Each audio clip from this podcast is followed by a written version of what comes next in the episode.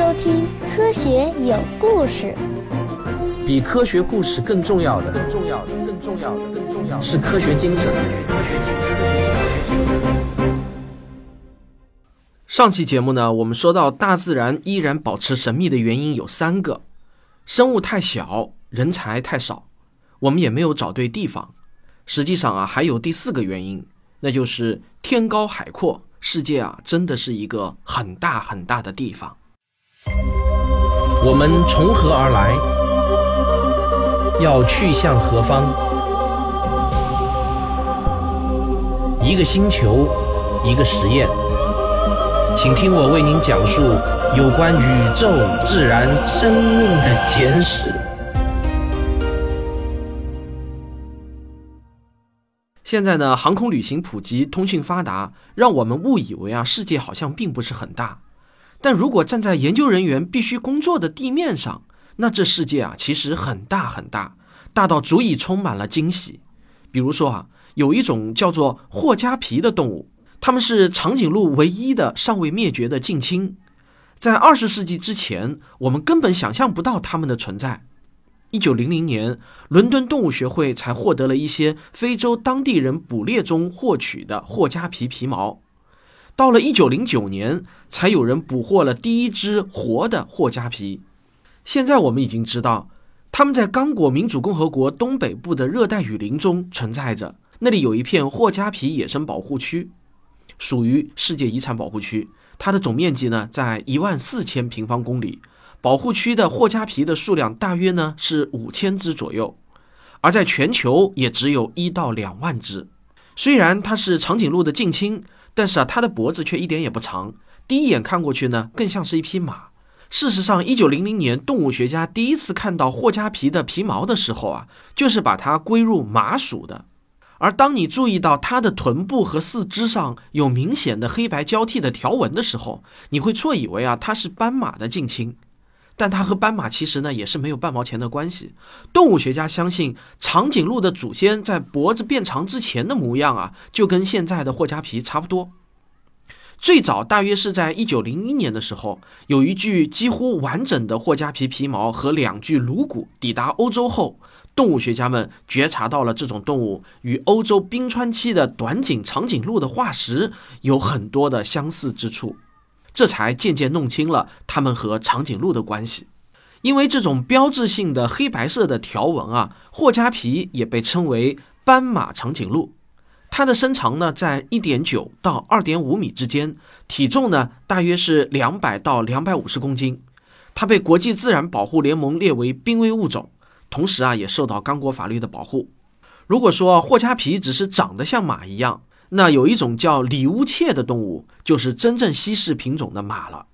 一九九五年，有一支法国人和英国人组成的考察队来到西藏，他们在一次暴风雨中迷了路，误入了一个偏僻的山谷中，却意外地发现了一种只在史前岩壁绘画中看到过的马。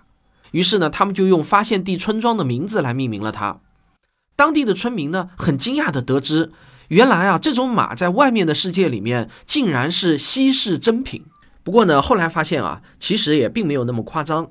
进一步的资料查询表明，虽然最初科学家们认为它可能是史前野马和现代家养马更替之间产生的品种，但后来的基因检测却发现啊，它们其实呢还是属于现代家养马，和史前野马扯不上关系。好，说完了地上跑的马，我们再来说说天上飞的鸟吧。有一种叫短翅水鸡的鸟，它们呢也不会飞，大约有五十厘米高。本以为啊，一八九八年捉到最后四只做标本后啊，它们就彻底灭绝了。但是谁想到啊，经过细致严密的搜索，一九四八年的十一月，徒步旅行爱好者奥拜尔医生又重新在新西兰南岛的河谷中发现了它们的踪迹。它外表最吸引人眼球的呢，就是整个嘴巴到前额头全部都是鲜红色的。脚爪也是鲜红色的，它还是一个挑剔的吃货，会用爪子抓住叶子的上端，然后只吃露出来的叶子最底端最柔嫩的部分，而其他的呢，他们会通通的吐掉。有些人坚信还会有更大的惊喜在等着我们。经济学人在一九九五年的一篇文章中说，有一位英国的著名生物学家认为，一种与长颈鹿差不多高的大地塔。生活在亚马逊河流域的偏僻丛林中。但是文章没有给出这位生物学家的姓名，此后呢就再也没有提到过他和他的大地塔。然而，在没有调查完这个星球上的每一寸丛林之前，谁又保证敢说它一定不存在呢？而我们现在离这个目标啊，其实还有很远。即便我们能培养出数千名野外工作者，把他们全部派往全世界的天涯海角，也依然是远远不够的。因为啊，但凡允许生命存在的地方，就一定会有生命。生命是如此的丰富，令人震惊，也可以说啊是令人满意的，但又让我们满是疑问。要想彻底调查清楚的话，你就必须翻开每一块岩石，过滤每一片森林地面上的垃圾，筛掉数不清的沙子和尘土，深入每一块丛林地带，并且发明出更好的方法来调查海洋。但是，即便你能做到这一切，你还是会忽略掉某个完整的生态系统。有一些业余的洞穴探险者进入到了一个位于罗马尼亚的深洞中，这个洞穴啊与世隔绝了不知道有多久。他们在洞中发现了三十三种昆虫和另外一些小动物，像什么蜘蛛啊、蜈蚣啊、狮子啊等等。而且啊，这些动物啊，它们全部都是全盲而且透明的。科学界过去对此呢是完全不了解的。它们呢是以水池表面的一层微生物浮渣为食。而这些微生物则靠温泉中的硫化氢为食，所以呢，这是一个非常奇特的生态系统。转眼过去了三十多年啊，二零一一年的五月，BBC 的自然频道发布了一则以洞穴为主题的专题报道。这篇报道中就介绍了两种你根本想象不到的互为天敌的大型穴居动物，一种呢叫洞穴熊，一种呢叫洞穴狮子。它们大约在一万多年前就已经灭绝了。科学家们是在德国和罗马尼亚挖掘洞穴的时候做出了这一重大发现的。他们发掘出了大量洞穴熊的骨骼，一头洞穴熊可以重达四百多公斤，超过了现在的灰熊。而洞穴里面留下的打斗的痕迹，则揭示了它还有一个天敌，就是洞穴狮子。这种狮子呢，比现在的非洲狮体型要大上四分之一左右。和传统的在草原上捕猎的狮子不同，它们有时会在洞穴里和洞穴熊啊拼个你死我活，互为食物。这一点呢，倒是很像海洋中的大王乌贼和抹香鲸，它们都是大块头，而且啊都是愿意为了吃奉献出生命的吃货。那熊和狮子打架，一般谁会赢呢？可能是互有胜负吧。但研究表明啊，狮子一般是雄狮子会主动进入熊的领地发起攻击。当我们意识到自己啊没有可能了解世上的所有生物时，我们会感到沮丧、泄气，甚至啊是有点害怕。但如果从另外一个角度去思考，这又是令人激动的，因为我们生活在一个可以给我们带来无穷惊喜的星球上。而我们如果把目光投向宇宙，这种激动人心的感觉就会更加强烈。我们的地球只是宇宙中数不清的行星中的一员，我们感到自己的渺小是很正常的反应。但同时啊，我们也可以期盼着每天都有来自地球、太阳系、银河系和宇宙的奇妙新发现。那作为一个理性的人，你难道不愿意如此吗？漫游在现代科学的各个领域时，最抓住我心的是啊，总有许多科学家愿意奉献出他们毕生的精力去研究一些极其冷门的领域。古尔德写过一篇散文，记述了一位叫做克兰普顿的人。古尔德啊，把他称为英雄。因为他花了五十年的时间，从一九零六年直到他去世的一九五六年，都在静静地研究一种生活在大栖地的陆地蜗牛属，名叫帕图罗。他年复一年地仔细测量无数蜗牛的罗层、弧度和身上的曲线，精确到小数点后面八位，并且他把所有的数据都编成了极为详尽的表格。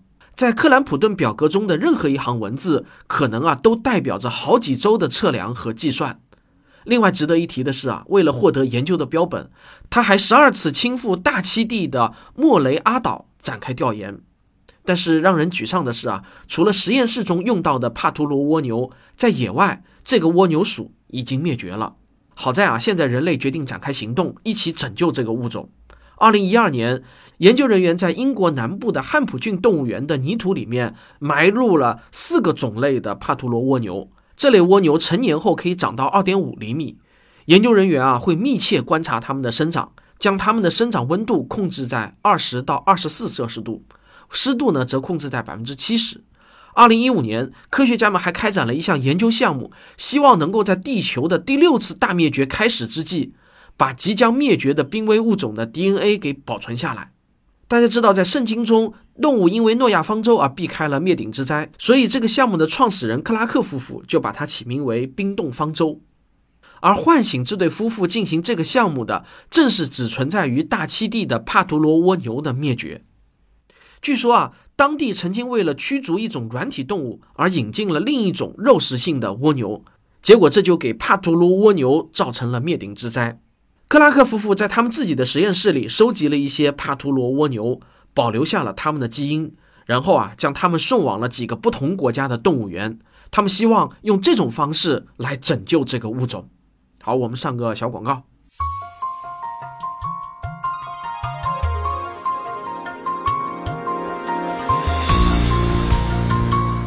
科学声音，理性的力量。绍兴演讲会的现场实况录像已经上线了，大家可以到微信的小程序中搜索“科学声音”，然后在“科学声音快报”这个栏目中就可以找到本次演讲会的实况录像。欢迎大家收看，如果你觉得有收获的话呢，也欢迎大家分享。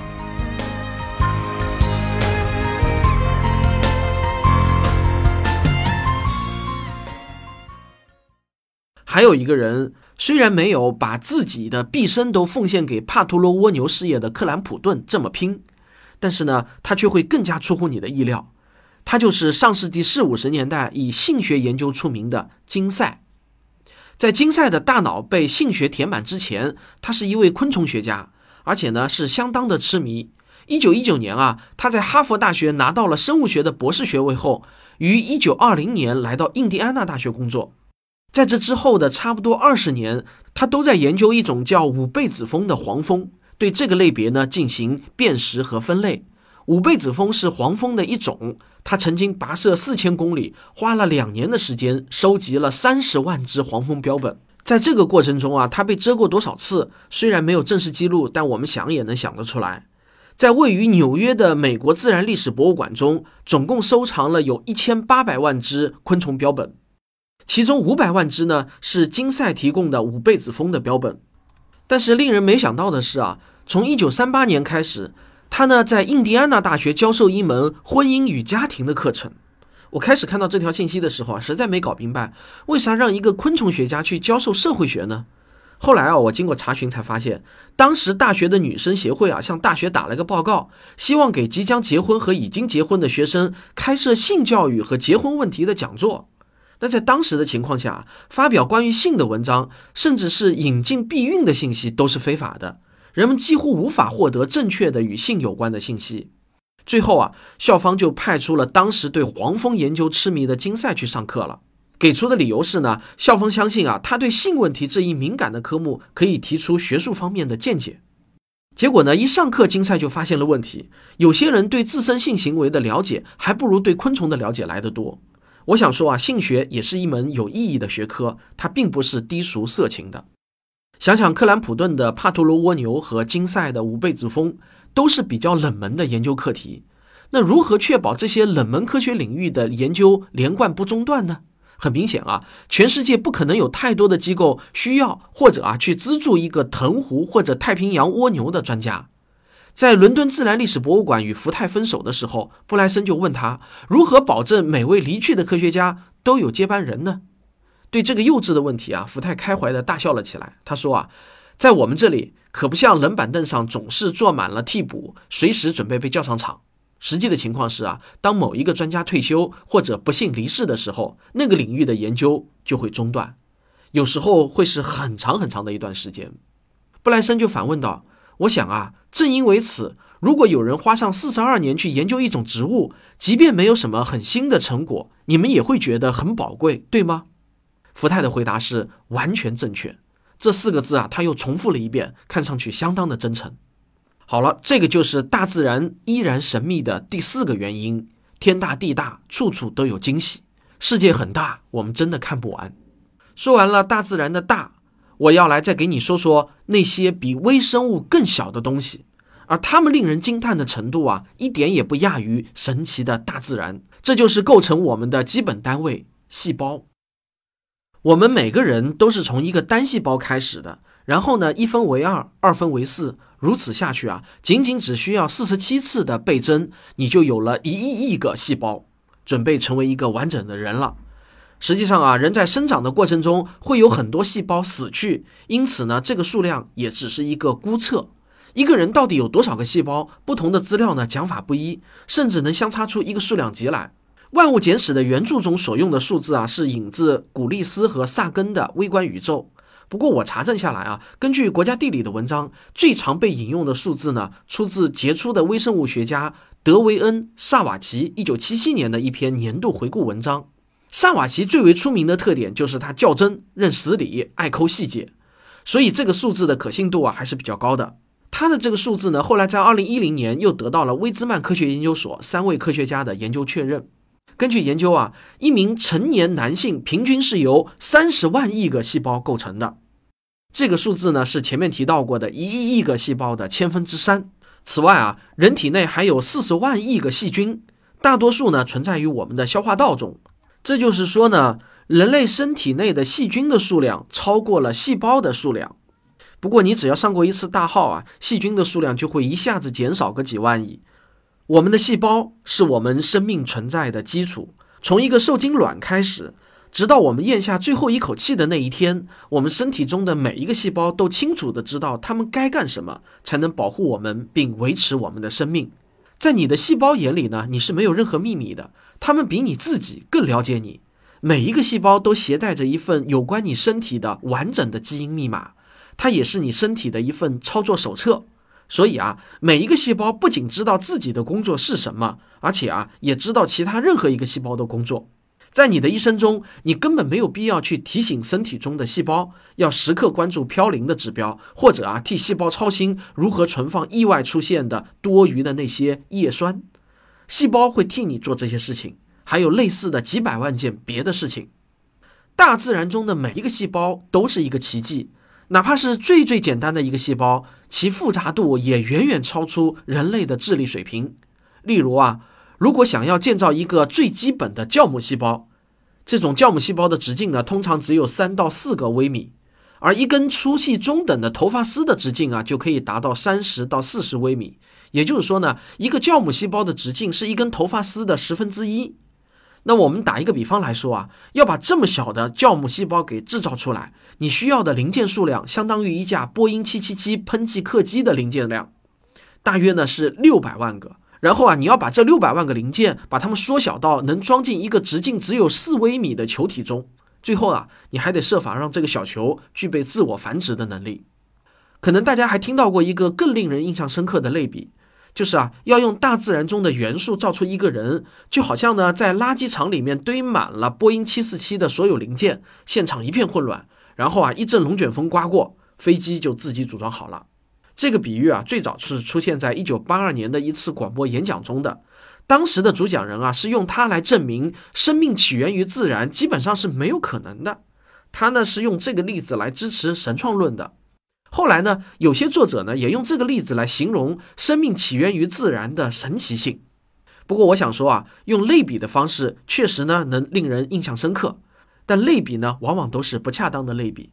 那写《自私的基因》的那个著名的英国的进化生物学家道金斯，在一九九一年在他的那本《盲眼的钟表匠》中呢，就把这个比喻称为令人印象深刻的误解。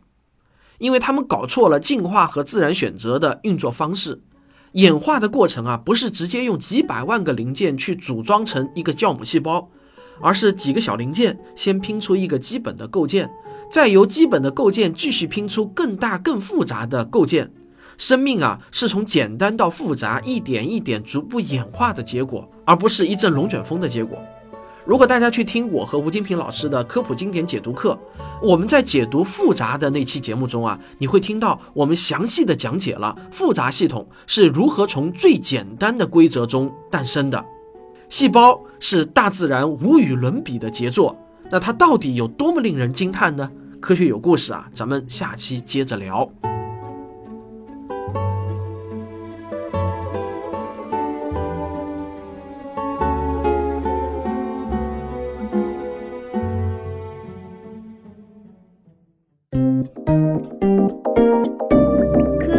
声音。很多听众朋友们都在呼唤我继续啊，赶紧制作科幻广播剧。他们很想听我的新作，不过啊，哪有那么容易啊？做广播剧啊，那可是比做一期普通的节目麻烦太多了。但是今天啊，我要给大家推荐一部别人的科幻广播剧，作者呢是我科幻圈的朋友顾贝女士，她也是著名的科幻小说《沙丘》的译者。她去年呢写了一篇新作叫《觉醒》，是探讨人工智能产生自主意识这个题材的。但是因为文中啊出现了比较多的成人的入骨的情节，所以呢还引起了蛮多的争议。不过我看了以后啊，我认为啊那些成人情节是这篇小说主题中所必须的。我看完呢，马上就联想到了《黑镜》。现在啊，一个叫仙笋的广播剧团队把这篇《觉醒》演绎成了科幻广播剧。